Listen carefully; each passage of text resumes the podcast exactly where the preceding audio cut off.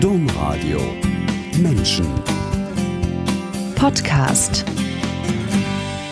Sri Lanka und Nord-Sumatra, Kongo und Kambodscha, Südsudan und Uganda. Ganz ehrlich, das klingt wie die Reiseliste eines Kriegsreporters ist aber in Wirklichkeit die Reiseliste des in der Wolle gewaschenen Hamburger Katholikens Hinrich Bernsen, der sein Geld mit PR und Kampagnen, mit Event- und Projektmanagement verdient. Herzlich willkommen, Hinrich Bernsen, in der Sendung Menschen. Herzlich willkommen alle, die eingeschaltet haben am Mikrofon, Angela Krumpen. Hinrich Bernsen, Sie sind der jüngste einer großen katholischen Hamburger Familie. Bei uns war immer alles Politik, sagen Sie. Klingt die Liste Ihrer Reiseziele für große Kampagnen deswegen so politisch, so nach Krisen- und Kriegsgebiet? Das weiß ich nicht. Also eine große Hamburger Familie, eine große katholische Familie, wir waren viele immer. Ähm, und das hat mich natürlich sehr geprägt. Ähm, ähm, ja, und in der Tat war bei uns immer alles politisch. Und ähm, als ähm, hm. Als Kind war es schon ähm, immer so, dass man sich auseinandersetzen musste und äh, dass man sich Auseinandersetzung stellen musste und dass man seine Position nicht nur beziehen, sondern auch begründen musste. Aber Krieg war es eigentlich nie. Nee, nee, das war ein völliges Falschverständnis gewesen. Nicht Krieg, sondern die Liste. Diese, wenn man das einfach so runterliest, wo sie ihre Reisen hingemacht haben, dann klingt das wie Emergency-Politik. Da, wo die Politik immer schief ging. Also so, das, also, das war der Hintergrund der Frage. Ähm, das sind mit Sicherheit Länder, in, denen auch Politik schiefgegangen ist. Ähm, das sind aber auch Länder, ähm, in denen Natur schiefgegangen ist. Also Sri Lanka war beispielsweise, Nord-Sumatra war ja, war ja eine Reise in ein Tsunami-Gebiet. Aber vor allen Dingen waren das immer Reisen zu, zu Menschen und zu Schicksalen, die wahnsinnig interessant und spannend waren und sind. Und mich haben immer Menschen und Schicksale sehr, sehr interessiert. Also, das Dahin gefahren sind sie, weil sie eben ein Kampagnenarbeiter, so sage ich das jetzt mal, sind. Ähm, aktuell arbeiten sie an einer Kampagne, die heißt Sozialstaat jetzt. Vielleicht kommen wir später noch zu, aber am Anfang würde ich gerne hier in Hamburg bleiben, wo wir jetzt auch in einer Familienkanzlei sitzen. Und das ist kein Zufall. In ihrer großen Familie gibt es einen engen Zusammenhalt. Und eben war immer alles politisch. Sie sind der jüngste von vieren und die anderen drei großen Geschwister plus die Eltern hatten immer schon eine Meinung. Kommt man als Jüngster dann überhaupt zum Reden? Ähm, in meinem Fall ja, ähm, aber das ist mein Naturell. Ähm, ja, äh, man kommt zum Reden und äh, man muss auch immer dazwischen. Das heißt, man äh, muss dann natürlich oder ich musste natürlich auch immer meinungsstark sein. Das muss man üben, denn je jünger man ist, desto mehr muss man dann auch einstecken, das ist ja klar. Ähm, ich bin natürlich nur zu Gast in dieser Familienkanzlei. Ich habe einen ganz anderen Weg eingeschlagen. Das war bei uns auch immer möglich. Unsere Wege sind alle sehr unterschiedlich. Aber ja, sie haben alle irgendwie auch mit Gesellschaft und auch mit Politik immer zu tun. Politisch denken war wichtig. Parteipolitisch handeln war wichtig, aber es war nicht so wichtig, zu welcher Partei man gehörte. Das war durchaus unterschiedlich. Ja, in guten alten Zeiten hatten wir mal zwei und zwei von den Kindern, also zwei rot, zwei schwarz. Das hat sich inzwischen geändert. Äh, ich bin da nicht ganz unschuldig dran.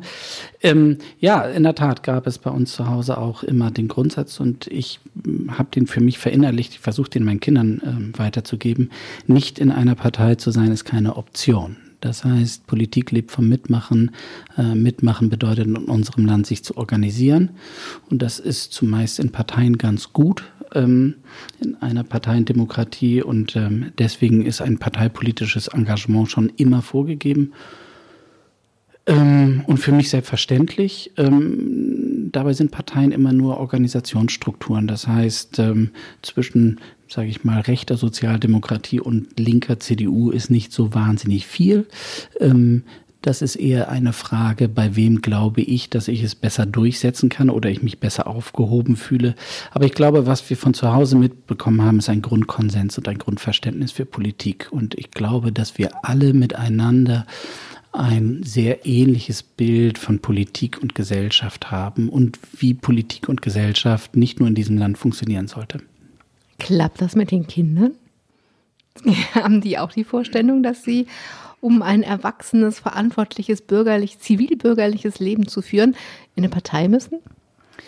Ähm, das muss man ein bisschen differenzieren. Formal klappt das ganz gut, aber das Engagement ist noch nicht so da.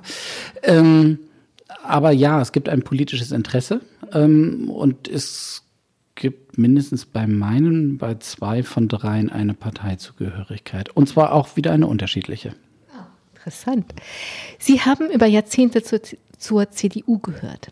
Aber 2015 haben sie angefangen, mit ihrer Partei zu fremdeln, um sich dann ganz zu entfremden. Und interessanterweise haben 2015 viele Menschen gesagt, das ist nicht mehr meine Partei und haben die Flüchtlingsarbeit gemeint. Sie auch, nur anders.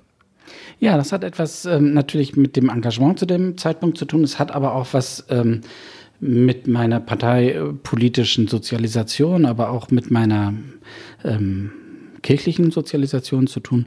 Ähm, ich komme, um das mal in der, in der CDU zu sagen, in, in, aus dem alten CDA-Flügel. Also um mal ganz alte Leute ähm, zu nennen, also dann eher ähm, ähm, Norbert Blüm äh, oder Heiner Geißler. So, die waren natürlich auch für meine Verhältnisse dann schon viel zu alt, aber ich hatte ja auch ältere Geschwister und viel weniger ähm, Alfred Träger. Also ähm, die es ging schon immer auch um Soziallehre und um ein, eine bestimmte Definition vom C in der CDU. Und als ich das dann 2015 für mich ganz selbstverständlich konkretisierte, nämlich, ähm, dass wir mit einer Situation konfrontiert waren, bei der wir ähm, ganz spontan und ganz unbürokratisch, wie es dann immer heißt, ähm, also selbst organisiert helfen müssen. Da war das für mich überhaupt keine Frage und schon gar keine politische oder schon gar nicht eine parteipolitische Frage.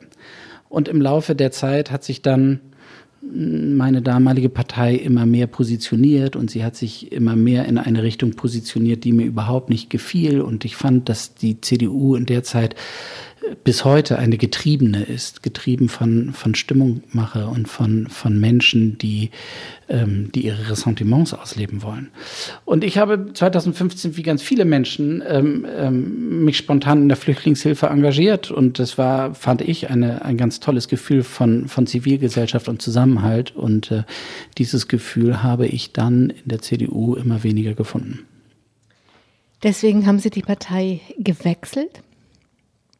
Und ich glaube, jetzt ist wirklich deutlich geworden, warum Sie mal gesagt haben, bei uns war immer alles Politik.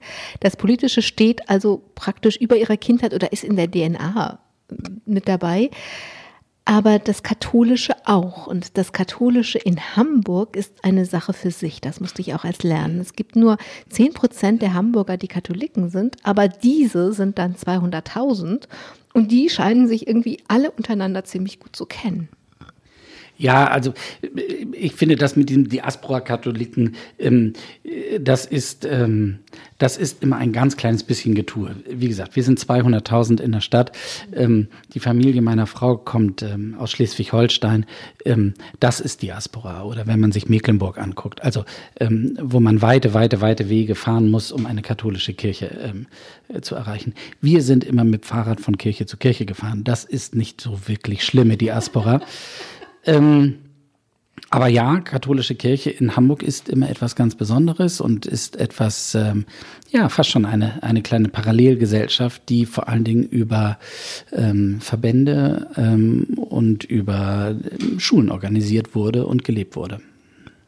Diese Parallelgesellschaft, haben Sie gerade selber gesagt, das hat ja so einen verruchten Klang von Menschen, die ihren eigenen Stiefel machen wollen war sehr katholisch, aber auch multinational und inwiefern Parallelgesellschaft? Ja, das ist äh, natürlich jetzt kein äh, Fernsehen, sondern Hörfunk, deswegen kann man diesen leichten Anflug von Ironie daran nicht so richtig sehen. Aber ähm, ja, es gab, es, äh, es, es gibt so etwas ähm, wie eine Parallelgesellschaft. Das bedeutet eigentlich nur, dass man, dass man sich kennt und dass man ganz viele Dinge miteinander organisiert und äh, ähm, dass man sich in vielen Dingen auch äh, miteinander bespricht.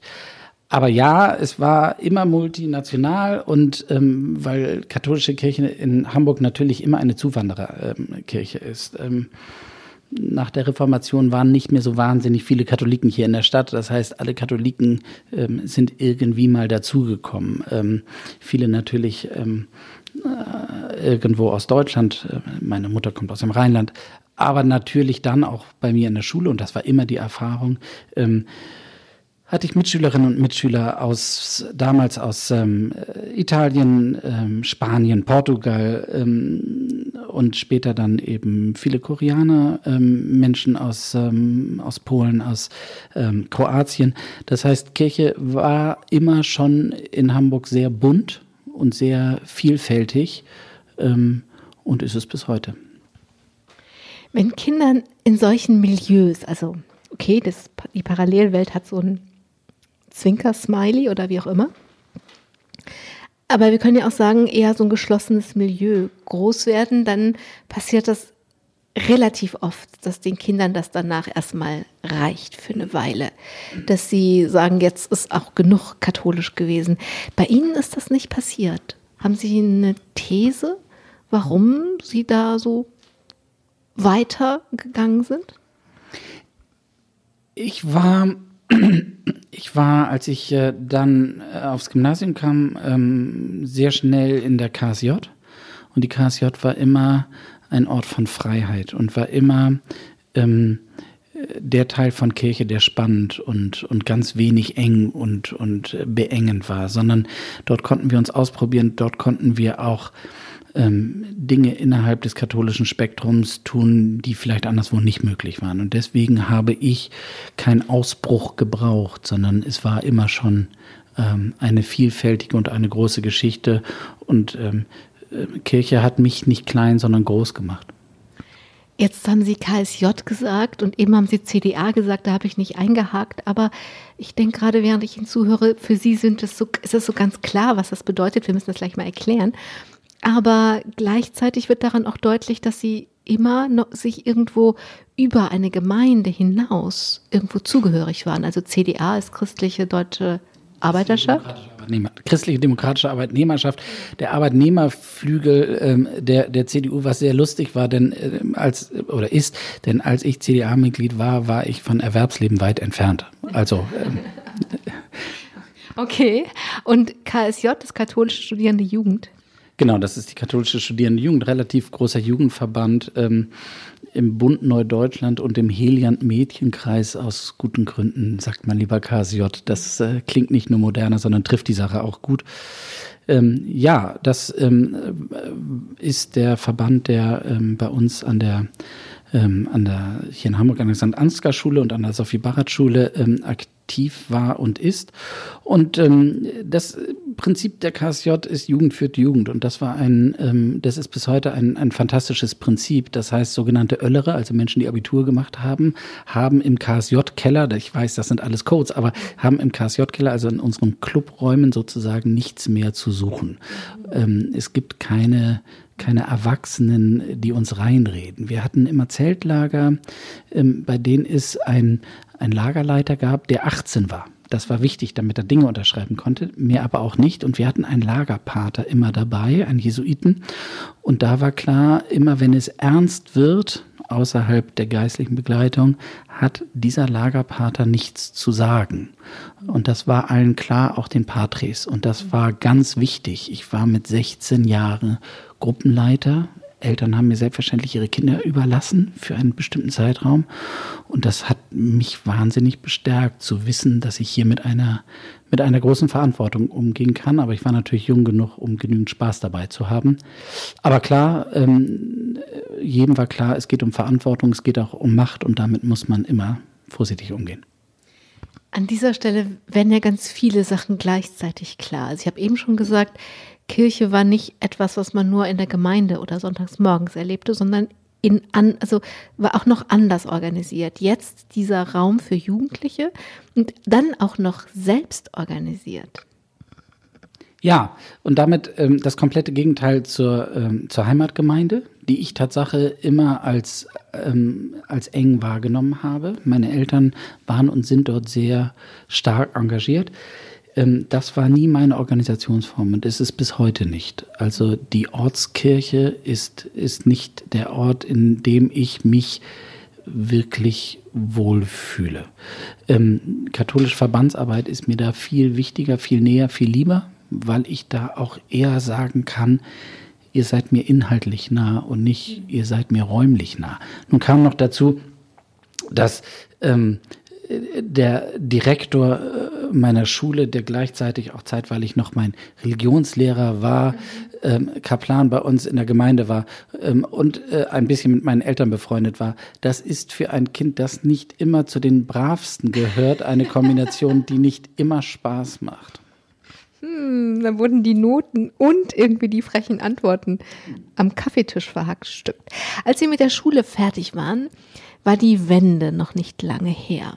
Die Mauer war gefallen und sie reizten die neuen Bundesländer beziehungsweise das Leben in den neuen Bundesländern. Was hat sie denn da so angezogen? Ich hatte das große Glück, dass meinen Eltern auch dieser Teil von Politik äh, wichtig war und wir deswegen immer in die DDR gefahren sind. Also seitdem ich ein kleines Kind war und haben dort einen Nennonkel besucht, ein, ein Pfarrer im Eichsfeld. Das war eine tolle Erfahrung. Ähm, und als ich dann äh, mir den Studienort aussuchen konnte, war mir klar, dass Hamburg es nicht ist, weil es ähm, fürchterlich langweilig ist, bei den Eltern weiter wohnen zu bleiben und nur statt zur Schule dann zur Uni zu fahren. Ähm, und der Osten war einfach in dem Moment das spannendste Feld und das spannendste Gebiet. Und ich wollte rasend dringend nach Rostock, weil es einerseits Osten ist und andererseits nah dran. Aber dann hatte sich Dresden zuerst gemeldet und das war mein großes Glück. Das hört sich aber so an, als wäre die Neugier auf diese neue andere Welt wichtiger oder größer als die Neugier auf das Studium.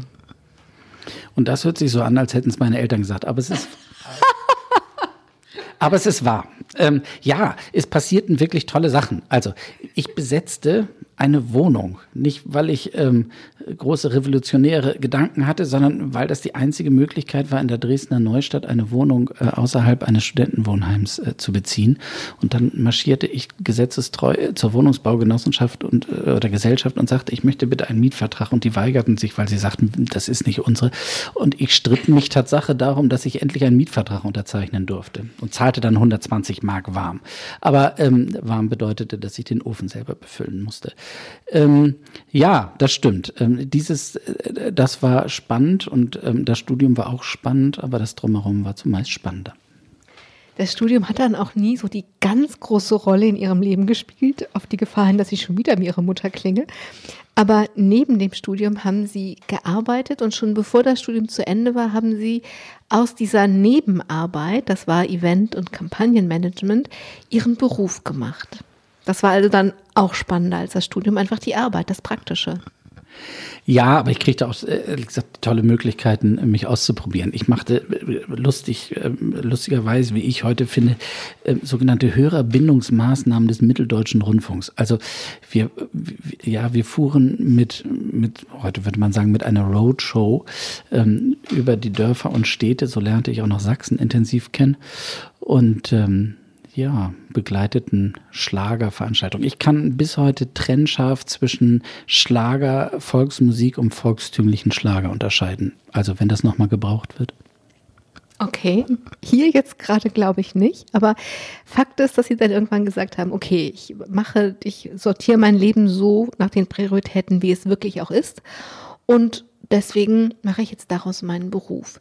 Ende der 90er haben sie die Öffentlichkeitsarbeit für den Katholikentag 2000 in Hamburg gemacht und sie sagen bis heute, schöner wird's nicht. Warum?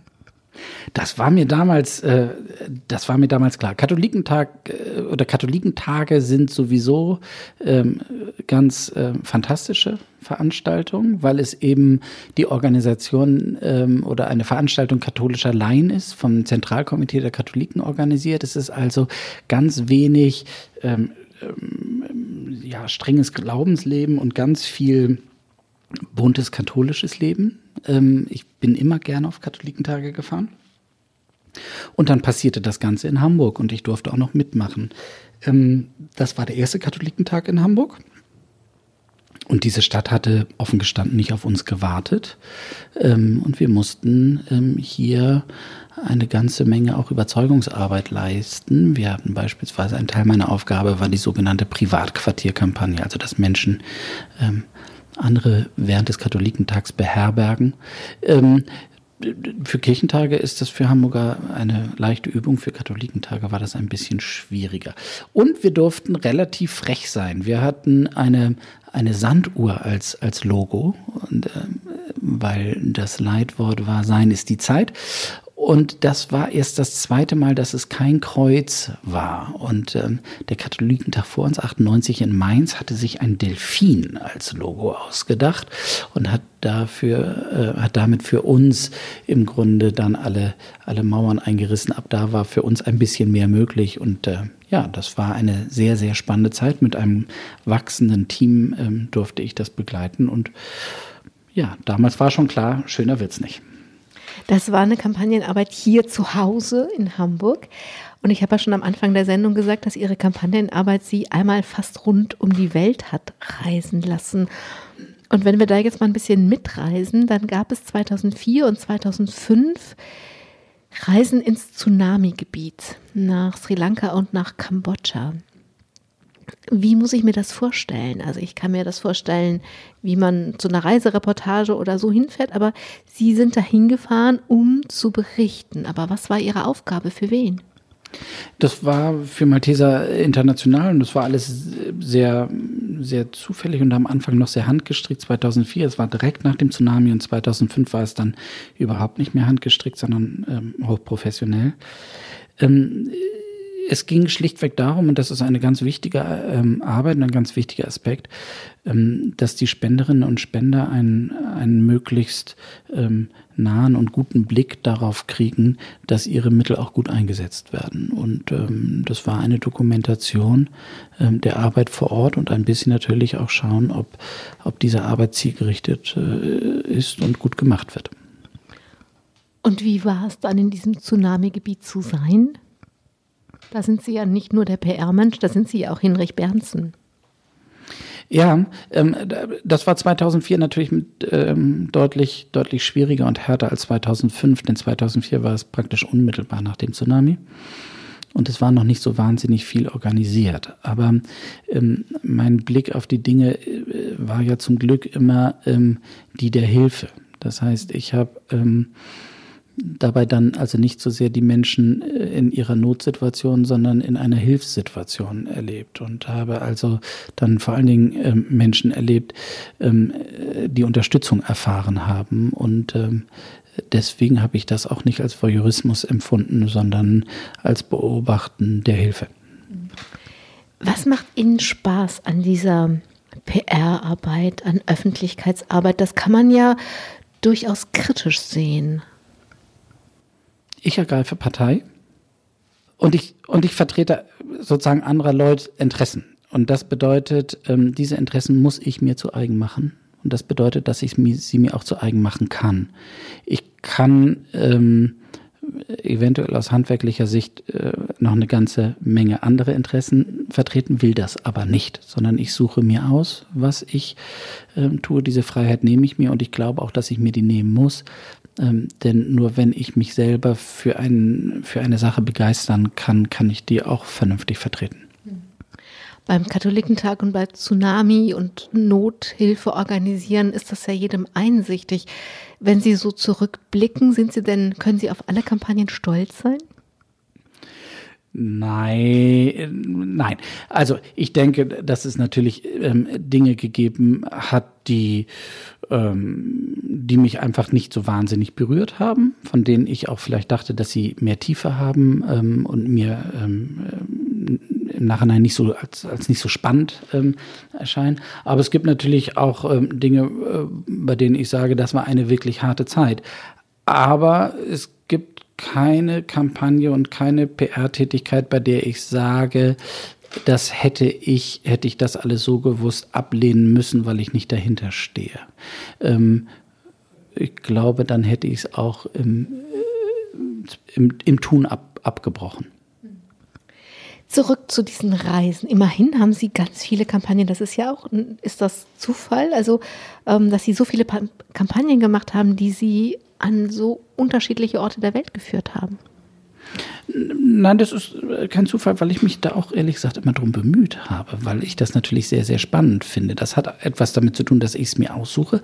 Das hat aber auch natürlich ganz viel damit zu tun, dass ich die Chance bekommen habe, so etwas zu tun. Wir haben für die Malteser in den 2007, 8, 9, 10, so in dem Bereich, ähm, haben wir eine, eine tolle Geschichte gemacht, Martinshilfe, die es leider nicht mehr gibt, die ich sehr gerne weitergemacht hätte. Und das äh, hat mich in den, in den Kongo und äh, äh, nach Kambodscha verschlagen. Zwei großartige Erlebnisse, die ich, die mich bis heute prägen, bin ich mir ganz sicher.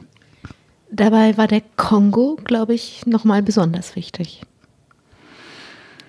Ähm, Im Vorfeld wurde mir schon von berufener Seite gesagt, äh, dass mir klar sein muss, dass wenn ich äh, in den Kongo gehe, nach Bukavu, in Südkivu, äh, dass mich das für mein Leben verändern wird. Und äh, ähm, das habe ich damals geglaubt und da bin ich bis heute fest von überzeugt. Im Positiven, im Negativen, da gibt es natürlich Dinge, die ich gesehen habe, die, die einfach ähm, äh, schrecklich sind, aber es gibt natürlich auch äh, ganz viele tolle menschliche äh, Begegnungen, an die ich sehr, sehr gerne zurückdenke. Und ganz zum Schluss muss man sagen, der Kongo ist auch von Land und Leute, von Natur und Klima ein fantastisches Land, ein echtes Traumland. Das sagt sich so. Ähm, wenn man gesagt bekommt, wenn du da hingehst, dann, dann verändert dich das oder das ändert dein Leben. Und sie sagen, es hat gleich beides gemacht, den Positiven und den Negativen. Aber wie denn? Was hat es denn real verändert? Beispielsweise ganz konkret mein Blick auf Entwicklungszusammenarbeit und auf internationale Beziehungen. Ähm, man kann im Kongo, ähm, ohne dass man sich auch nur ein bisschen anstrengen muss, Fluchtursachen ähm, jeden Tag und überall auf der Straße sehen. Man sieht nicht nur Menschen, denen es ganz offensichtlich materiell nicht besonders gut geht, sondern man sieht auch, warum das so ist. Man sieht Ausbeutung. Und zwar westlich organisierte Ausbeutung. Dass Sie das gesehen haben, ist das eine, aber also Sie haben äh, an Entwicklungszusammenarbeit auf der PR-Seite mitgearbeitet, aber das gesehen zu haben heißt was? Also, um jetzt sozusagen auf den Anfang nochmal äh, zurückzukommen, das bedeutet ganz konkret, dass ich 2015 nicht darüber nachdenken musste, äh, im Bereich Flüchtlingshilfe irgendwie mich zu engagieren, sondern das war eine große Selbstverständlichkeit. Und da ging es äh, natürlich auch um, um ähm, äh, Menschen, die aus Kriegssituationen wie aus Syrien kommen, aber es ging natürlich auch relativ schnell ähm, um äh, Menschen aus Subsahara. Und wenn ich dann im Nachhinein oder jetzt immer stärker höre, das sind Wirtschaftsflüchtlinge, ähm, dann will ich noch gar nicht mich so sehr über dieses Wort streiten, sondern es ist ähm, eher die Frage, warum sind das Menschen, die aus wirtschaftlichen Gründen fliehen müssen? Ähm, und ähm, ja, dann hat das einen Zusammenhang und dann hat das einen Grund und diesen Grund kann man lernen, kann man lesen, aber wenn man ihn gesehen hat, dann ist es nochmal ein anderer Zugang. Wir haben erzählt, dass Sie in Sri Lanka, in Kambodscha waren, also in Asien Not gesehen haben. Jetzt waren wir im Kongo. Es kommt noch später Uganda dazu. Das ist also Not in Afrika. Und jetzt gerade kommen Sie zurück von einer Reise aus Chile. Das ist Not in Lateinamerika. Ähm, das ist wahrscheinlich immer ganz anders. Gibt es trotzdem was, was Ähnliches? Ja, es gibt natürlich, ja, es gibt immer den, den Blick auf, auf den Menschen und auf den Menschen in seiner Situation. Und ähm, das bedeutet, ähm, ähm, wie ich ja schon sagte, in, immer in der Situation, in dem Menschen geholfen wird. Und geholfen wird heißt nicht so ein paternalistischer Ansatz, ich stelle dir etwas hin ähm, und ähm, äh, dann geht es dir hoffentlich ein bisschen besser, sondern es bedeutet vor allen Dingen immer Menschen zu stärken und Menschen äh, zu ermutigen, äh, selber Pilot für ihr Leben zu werden. Ähm, diesen Blick und diese Situation habe ich ähm, immer erlebt und erleben dürfen, dass Menschen äh, in diesen Ländern waren, die andere bestärkt haben und die andere im Bereich, wie man heute sagt, Empowerment ähm, unterstützt haben. Das ist relativ ähnlich und das ist auch in Südamerika in den Projekten, die ich jetzt besuchen durfte, sehr ähnlich. Aber die Situation war ja ein bisschen etwas anderes. Ähm, ich habe dort ja so etwas wie Krisen-PR gemacht. Genau, das war sicher, also was Sie gesehen haben, war natürlich ähnlich, aber der Grund, warum Sie dahin gefahren sind, war ein ganz anderer. Und es war schon eine heikle Mission. Was hat Sie dahin gebracht? Der Kontakt zu einer, einer bekannten, einer beeindruckenden und, und faszinierenden Ordensfrau aus Deutschland, die seit 50 Jahren in, in äh, Chile lebt und arbeitet, äh, Schwester Caroline die mit der Fundación Cristo Vive Menschen ähm, in, vor allen Dingen in Santiago ähm, hilft und sie unterstützt, bei ihnen lebt. Ähm, und ähm, der konkrete Grund war, dass diese engagierte Ordensfrau in eine Situation geraten ist, ähm, ähm, oder in dem Zusammenhang ähm, sexualisierte Gewalt äh, in katholischer Kirche gebracht wurde. Und ähm, die Folgen für alle Tatbeteiligten ähm, nicht besonders schönes sind, so wie es bei dem Thema sexualisierte Gewalt in Kirche eigentlich immer ist. Das heißt, mit dieser Reise sind Sie in einen also nicht ins Epizentrum, aber in so ein Nebenbeben dieser alles überschattenden Krise der katholischen Kirche geraten. Ähm, das ist sexualisierte, sexualisierte, Gewalt und das ist ihre Vertuschung. Ähm, das heißt, was war das Ziel dieser Krisen-PR? Es hat ein, ähm, eine Reportage gegeben in der ARD. Ähm, meine Täter, meine Priester, in der ein Opfer sich auf ähm, die Suche nach seinen Tätern ähm, an den äh, katholischen Gymnasien, an den Jesuitengymnasien, äh, vor allen Dingen in Berlin, aber auch in Hamburg äh, gemacht hat. Und ähm, im Zuge dieser Reportage ähm, gab es eine Sequenz, ein Interview mit Schwester Caroline. Ähm, die den Eindruck erweckt und erwecken musste, ähm, dass es nicht ähm, genügend Trennschärfe zwischen Tätern und Opfern gibt, dass es ähm, eine große Solidarität mit Opfern gibt, aber auch ein Verständnis für Täter. Und in einem so komplexen und in einem so schwierigen Thema muss man mit Sicherheit ähm, viele Dinge differenziert betrachten. Die Frage, ob man ähm, nicht nur auf der Seite der Opfer steht, sondern auch ein bisschen vielleicht Verständnis hat für Täter. Diese Frage darf sich nicht stellen, sondern ähm, man muss klar und unmissverständlich Positionen beziehen und ähm, das ist in dem Moment nicht gelungen ähm, und das hat hohe Wellen geschlagen. Und dann ist es ja vielleicht für alle schwierig, aber wichtig zu lernen, dass man Dinge trennt. Also jemand kann etwas Falsches sagen, aber trotzdem ein sehr richtiges Leben gelebt haben. Und man kann, man muss nicht mit allem solidarisch sein, was Menschen sagen oder tun, aber man kann immer solidarisch sein mit dem, was sie richtig gemacht haben und gut gemacht haben.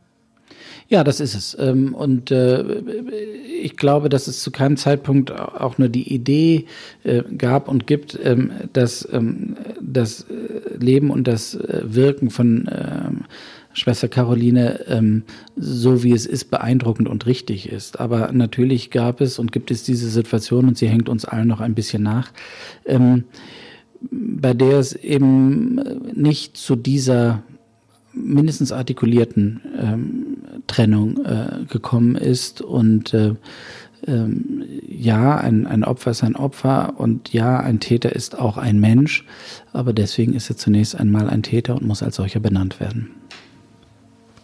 In dieser Reportage geht es, das haben Sie eben schon gesagt, meine Priester, meine Täter, meine Priester, ähm, um einen Täter, Wolfgang Stadt heißt er, der jetzt in Chile lebt und den haben sie als kleinen Jungen gekannt. Und wie es der Zufall will, sind sie an einen Ort gereist, wo jetzt ein Mensch lebt, der ihnen als elfjährigen Jungen hätte schwer schaden können. Ja, das ist richtig. Also ich war ähm, fünf, sechs Klässler ähm, äh, auf der Ansgar-Schule, das ähm, als Wolfgang Stadt ähm, dort tätig war und ähm, er hatte eine Laufgruppe gegründet. Das hatte er schon im, äh, im Canisius-Kolleg in, in Berlin gemacht und später auch in St. Blasien, wo er dann tätig war und ganz später dann auch noch in Chile.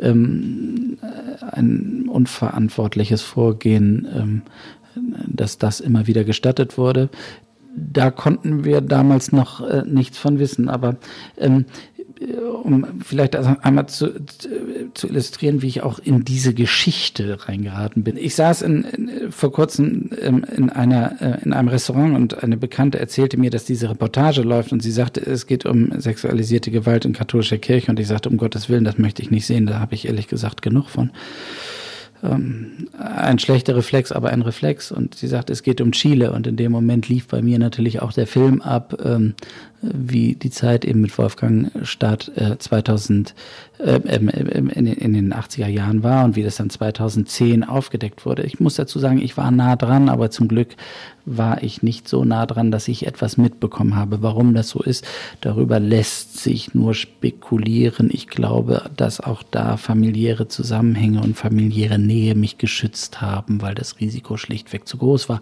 Aber das ist Spekulation.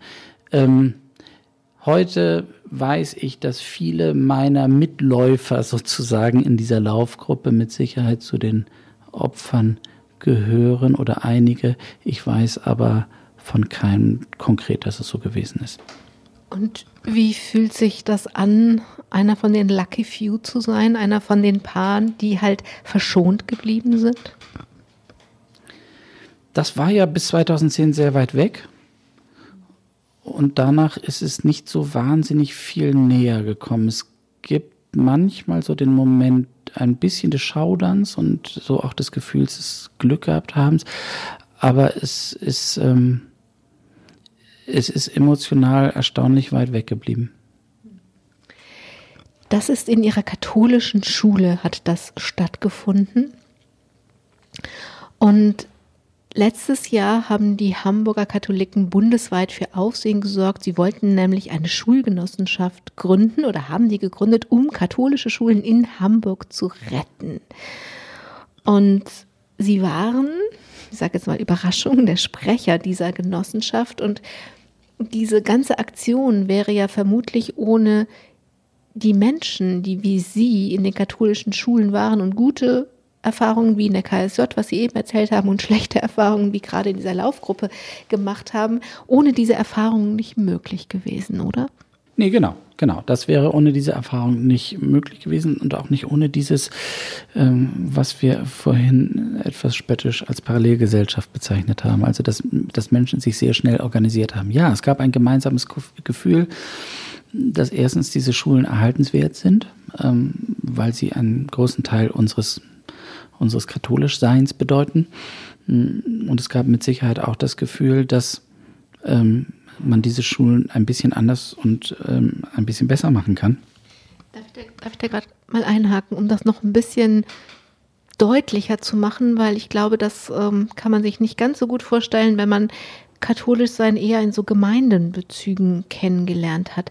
Wenn Sie jetzt mal, es ist, ich weiß, es ist ein Gedankenspiel, das ist hypothetisch, aber trotzdem, wenn Sie sich mal vorstellen, Ihre katholische Kindheit wäre reduziert gewesen auf das Gemeindeleben und das wäre halt ein städtisches oder keine Ahnung was, ein humanistisches Gymnasium gewesen. Also wäre dann das entscheidende katholische Erlebnis weg gewesen? Ja, absolut. Also das, äh, ich war auch mal in der Gemeindejugend, Graue nannten wir die, weil die nicht verbandlich organisiert sind. Ähm, das war eine Zeit lang irgendwie ganz interessant, aber eigentlich gar nicht, weil das auch natürlich ähm, immer von, von Pfarrern und, und, und von Gemeindereferenten äh, abhängig ist. Ähm, das ist per se erstmal nichts Schlechtes, aber es bedeutet eben nicht Ort der Freiheit. Ähm, und ja, eine, eine ähm, eine Sozialisation ohne Verband äh, innerhalb der katholischen Kirche ist mir nicht nur äh, undenkbar, sondern wir hatten das vorhin, ähm, dass äh, viele junge Leute, nachdem sie dann das Elternhaus verlassen haben, dann so einen Bruch ähm, vornehmen. Der wäre mit Sicherheit deutlich wahrscheinlicher gewesen. Ich habe deswegen nochmal eingehakt, weil dieses unglaubliche Engagement, also in ganz kurzer Zeit sind ganz viele Menschen, ganz unterschiedliche zusammengekommen, aus verschiedenen Parteien, aus verschiedenen Kontexten. Es gab, ich fand, un, un, unglaublich viel Geld und es gab so viel Solidarität und, und Bereitschaft, Verantwortung zu übernehmen, dass das sehr besonders war und das musste eben auch einen besonderen Grund haben. Ja, genau. Das, der besondere Grund sind die Schulen und die Bedeutung der Schulen. Man muss sich das mal vorstellen. Wir hatten 10.000 Katholiken, die auf dem Hamburger Rathausmarkt für den Erhalt ihrer Schulen demonstriert haben jetzt bemühe ich das Bild mit der Diaspora dann doch nochmal. 10.000 Menschen, die auf die Straße gehen, finde ich ohnehin sehr viel, auch in einer Stadt wie Hamburg, aber dann noch Katholiken und dann für Schulen. Ähm, das war ein, ein ganz besonderer Moment. Ähm, da ging es nicht um die, um die Schulgenossenschaft, sondern zunächst einmal um den Erhalt. Die Schulgenossenschaften gingen ja weiter. Wir haben gesagt, wir können das selber. Und selber heißt, wir gründen nicht irgendwie einen Verein, sondern wir machen eine Genossenschaft. Das heißt, jeder, der dort Mitglied wird, von den Grundschülern bis zu den Großeltern, wird Genossenschaftsmitglied und hat in den entscheidenden Dingen dieser Schule das gleiche Stimmrecht und darf darüber entscheiden, was mit dieser Schule passiert. Und auf diesen, wie ich heute noch finde, verwegenen Plan haben sich Tatsache sehr, sehr viele Menschen eingelassen. Ein paar Menschen haben sich darauf nicht eingelassen und die sitzen auf dem Domhof und das ist sehr, sehr schade.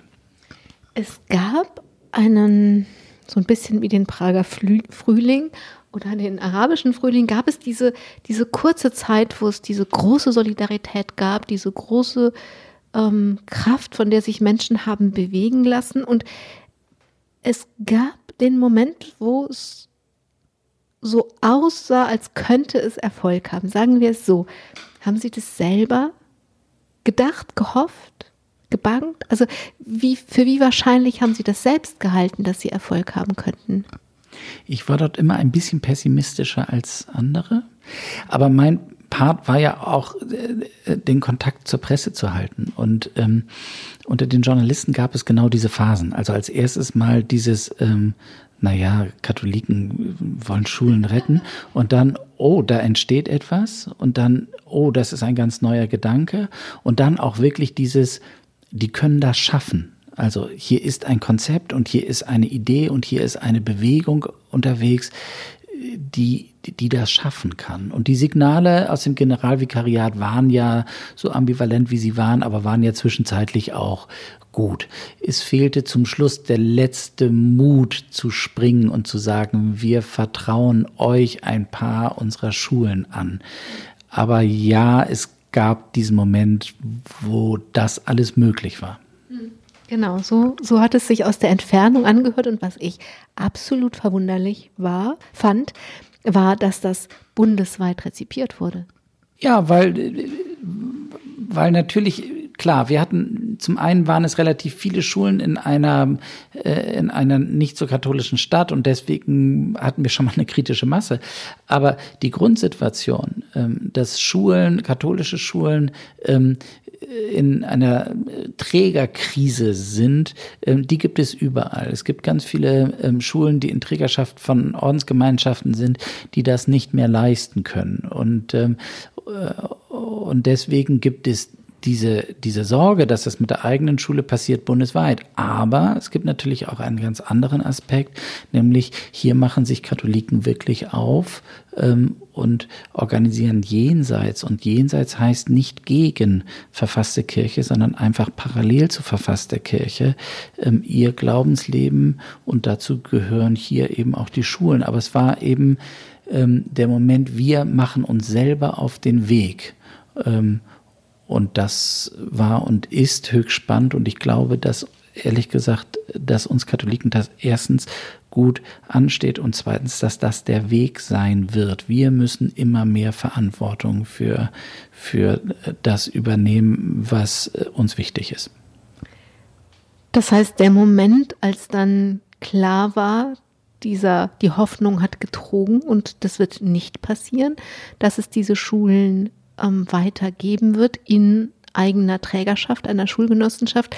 Hat sie auch nicht beschadet? Hat er sie beschadet? Hat er sie nicht beschadet? in meinem katholisch Sein. Ja. Nein, gar nicht. Im Gegenteil. Ähm, es hat meinen Blick auf diese Kirche geschärft. Ähm, ich glaube, ich habe immer unterschätzt, ähm, wie viel Struktur und wie viel Macht in dieser Kirche steckt.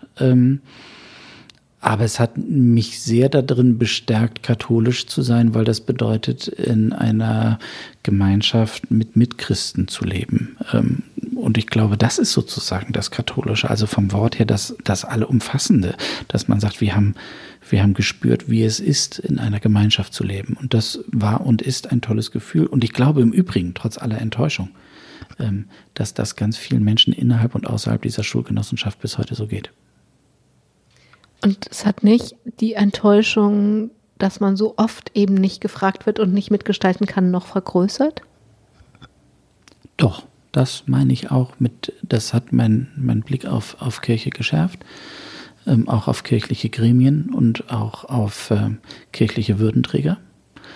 Ähm, äh, die Notwendigkeit, ähm, Katholiken, ähm, die etwas von ihrem äh, Fachgebiet verstehen, beispielsweise von Immobilienfinanzierung oder Schule, ähm, die Notwendigkeit, diese Menschen mit einzubeziehen, ist so offensichtlich. Und dies zu ignorieren, ist so, ist so tragisch. Das hat mein Bild auf, auf Amtskirche durchaus ähm, ja, geschärft, nicht grundlegend geändert.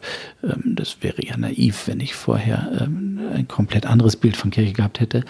Aber wie gesagt, das Ganze immer ähm, kombiniert mit, dem, mit dem Gefühl von, von eigener Stärke, wenn sie gut organisiert ist.